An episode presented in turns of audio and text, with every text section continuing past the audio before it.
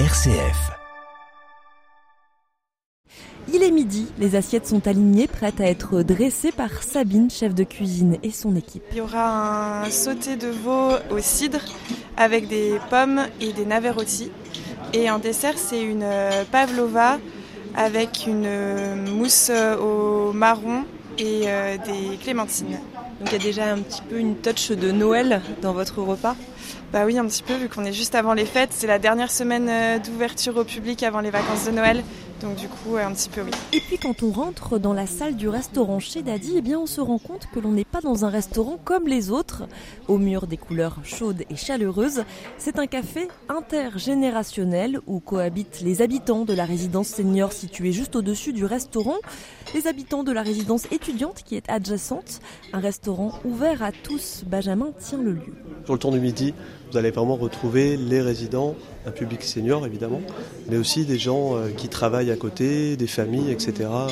Une, belle ambiance en fait avec euh, toutes ces personnes-là. Et de l'ambiance, il y en a dans la salle, c'est bien ce qui fait tout l'esprit du café chez Daddy. Surtout qu'ici, tout le monde se connaît ou presque. En entrée, c'est un cake au bleu. No problème. No problème. Et puis je vous sers euh, le verre de vin rouge. Comme d'habitude, c'est parfait.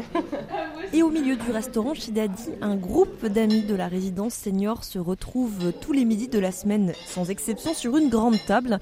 Je suis invitée à m'asseoir à côté de Christiane, 84 ans, alors que le café vient d'être servi. Est-ce que vous pouvez me présenter donc euh, toutes ces dames que vous connaissez euh, depuis longtemps? Alors je vais commencer par notre doyenne, qui est Odette, qui a eu 100 ans, et elle se porte bien. Elle va bien. Allez. Il y a Maggie. Maggie, qu'on se connaît déjà depuis longtemps. T'es bien là 8 ans. Voilà, c'est la vraie lyonnaise. La vraie lyonnaise aussi. Et puis Madame. Euh...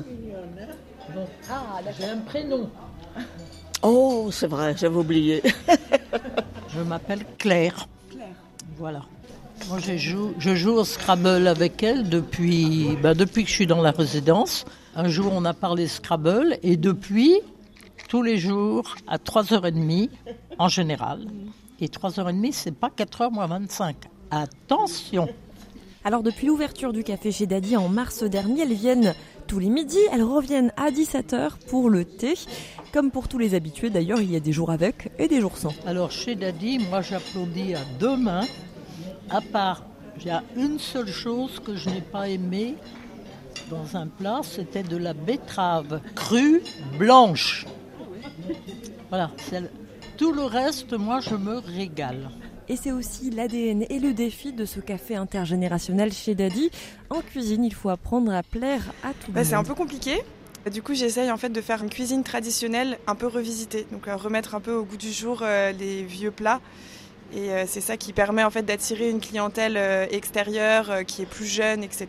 Mais aussi de plaire à notre clientèle de personnes âgées qui ont envie de manger des bons plats traditionnels de chez eux. Et voilà, on a visité les cuisines et la salle du restaurant chez Daddy dans le deuxième arrondissement de Lyon. Chez Daddy, c'est tout un concept pour ramener de l'intergénérationnel au sein des villes. On en parle demain.